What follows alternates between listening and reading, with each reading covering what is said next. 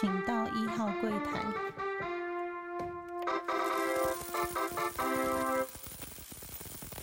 大家好，欢迎收听初一初，我是主持人 Q&A。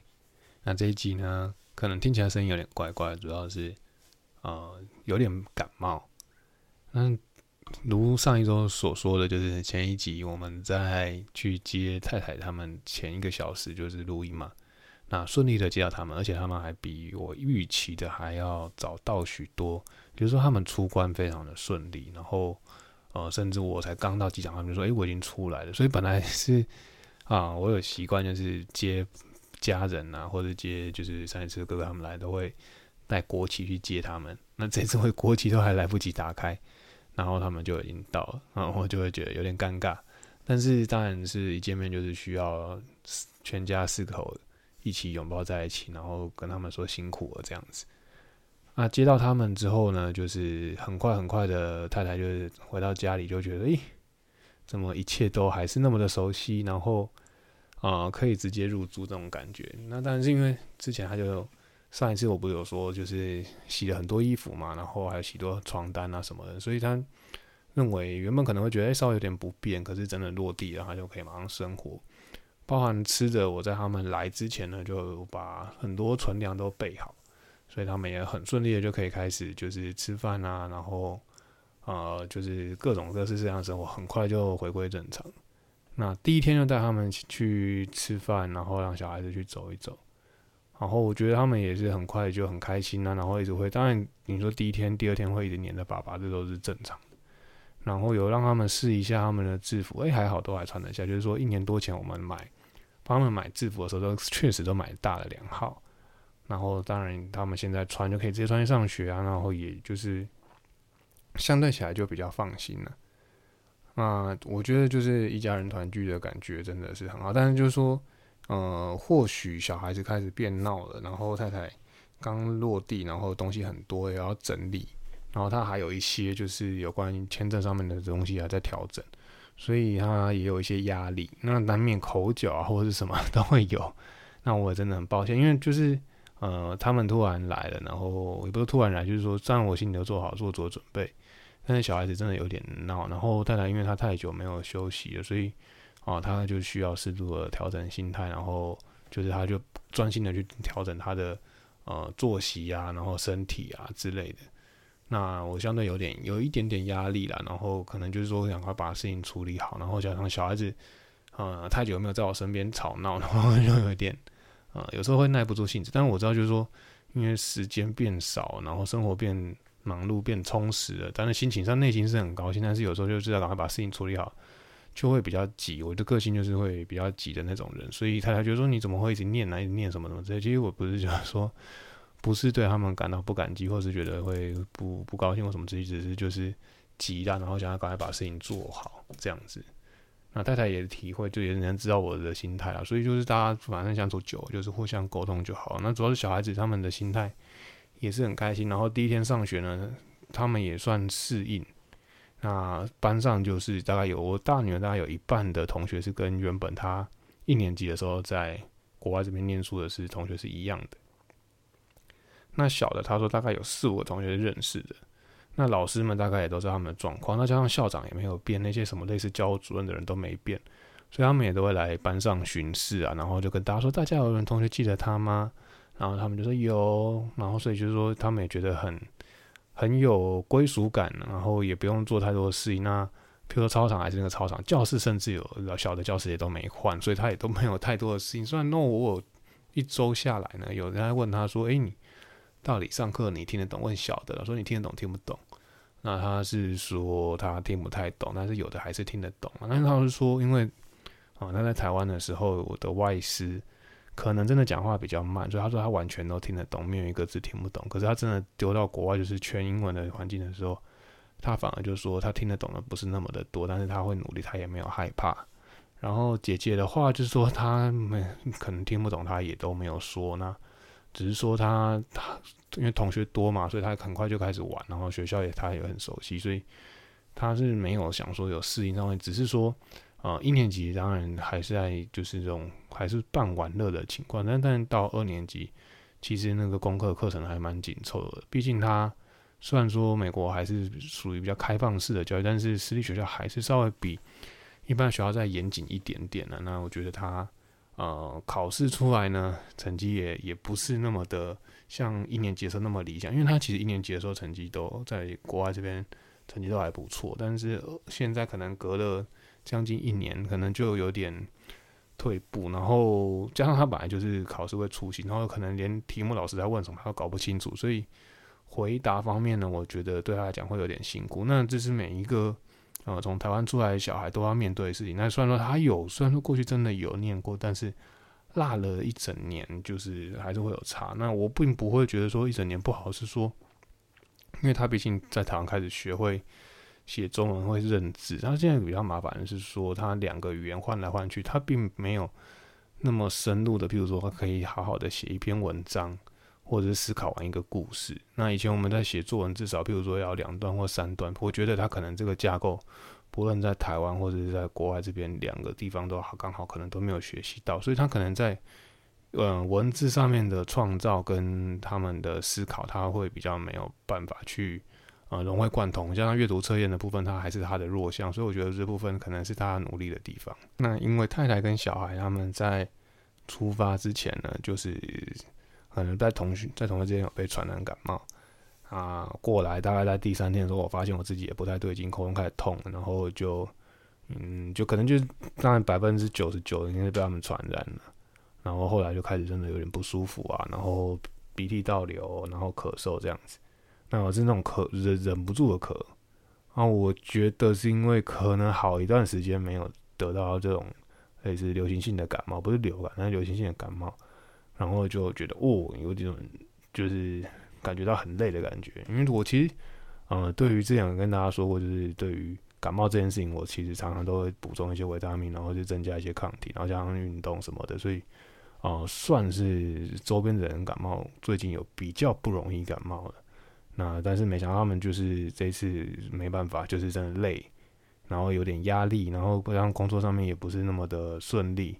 然后种种情况下，当然就是自己也知道说啊，这一次可能跑不掉，因为你会发现，哎，自己嘴破，上上一周开始就有那种嘴破啊，什么什么状况，就觉得抵抗力开始下降了。然后加上又遇到他们感冒的情况之下，我早知道可能自己也八九不离十吧。啊，因为你就是刚见面，你也不可能说你保持距离，你要戴口罩，你不要不要，当然就是疯狂的带他们出去走一走啊，然后去玩啊什么。那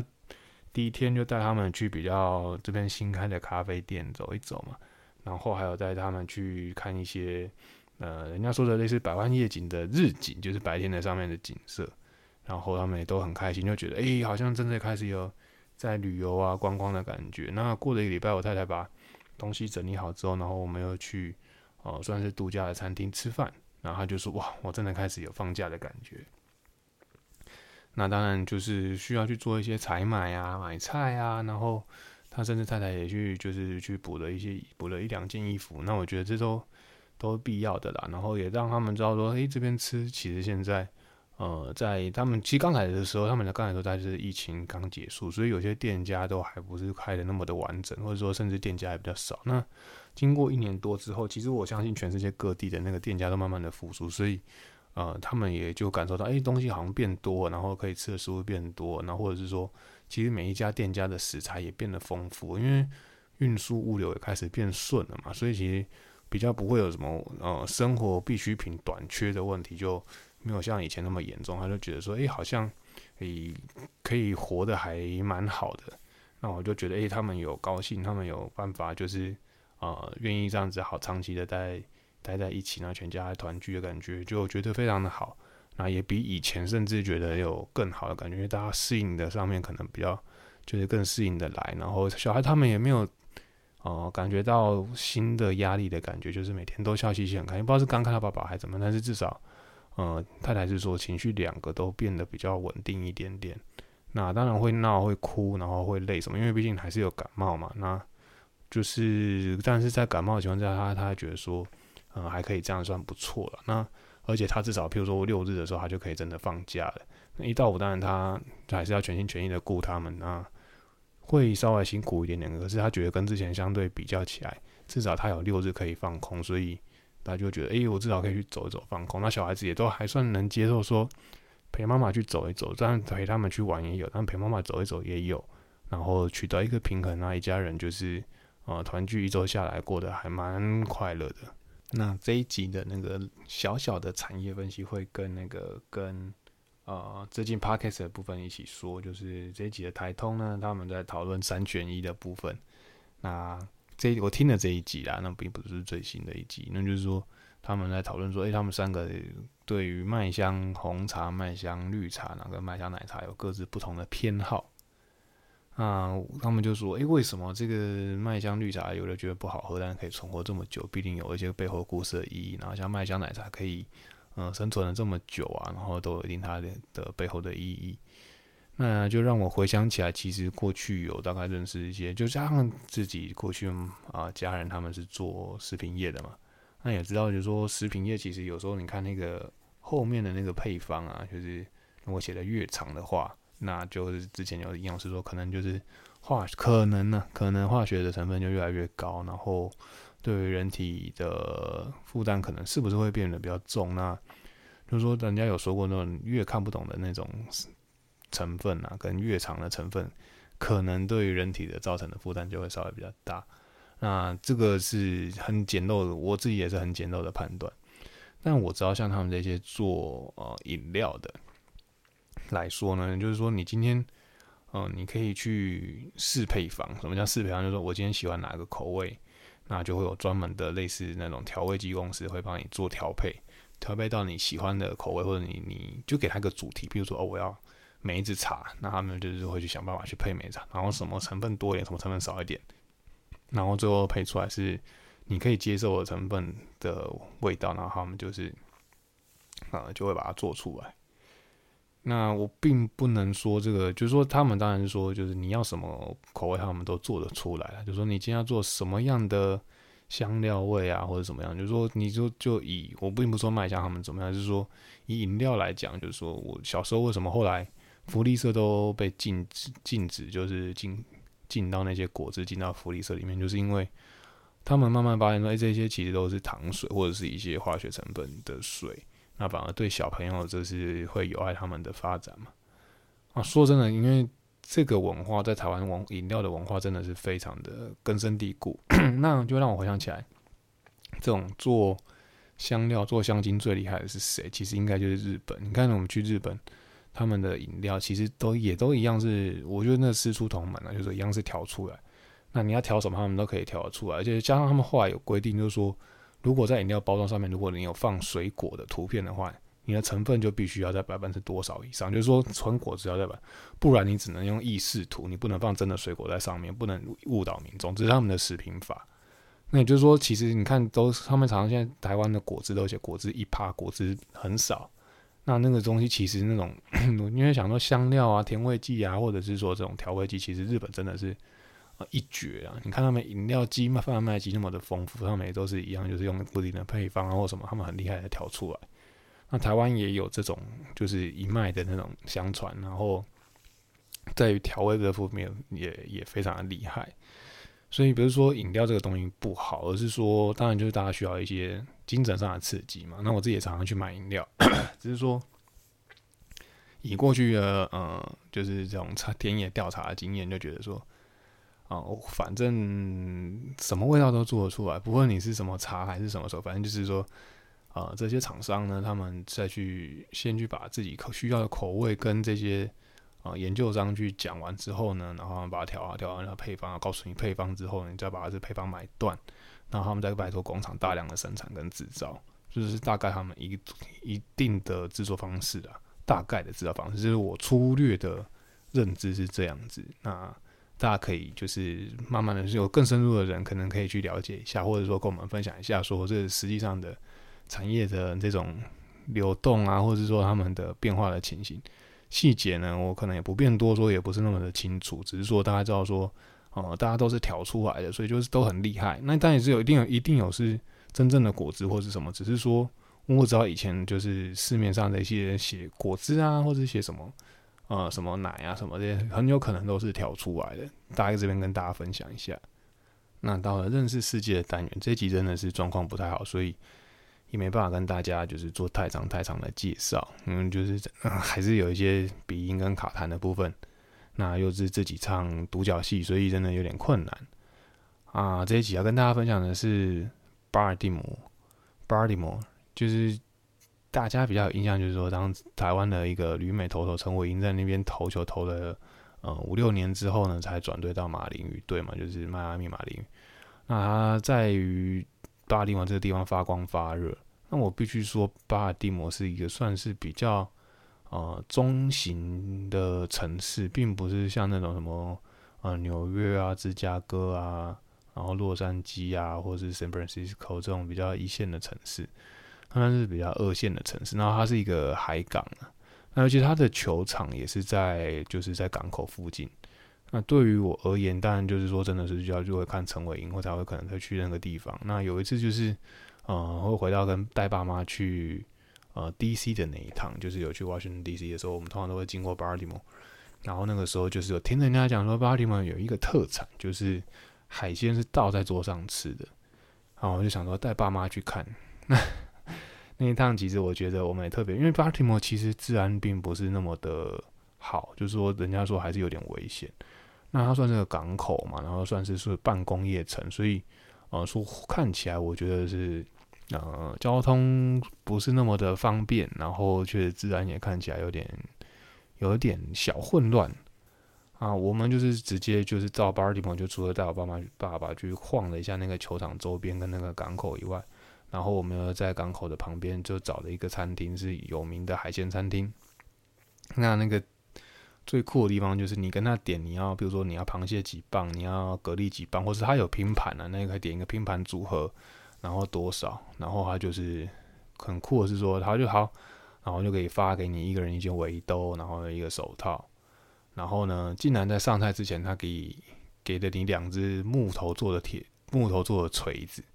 那就是说中型的锤子，不是那种小小的哦，不是那种以前我们看那个吸反射那种那种小锤子，而是比较再大一点点的那种。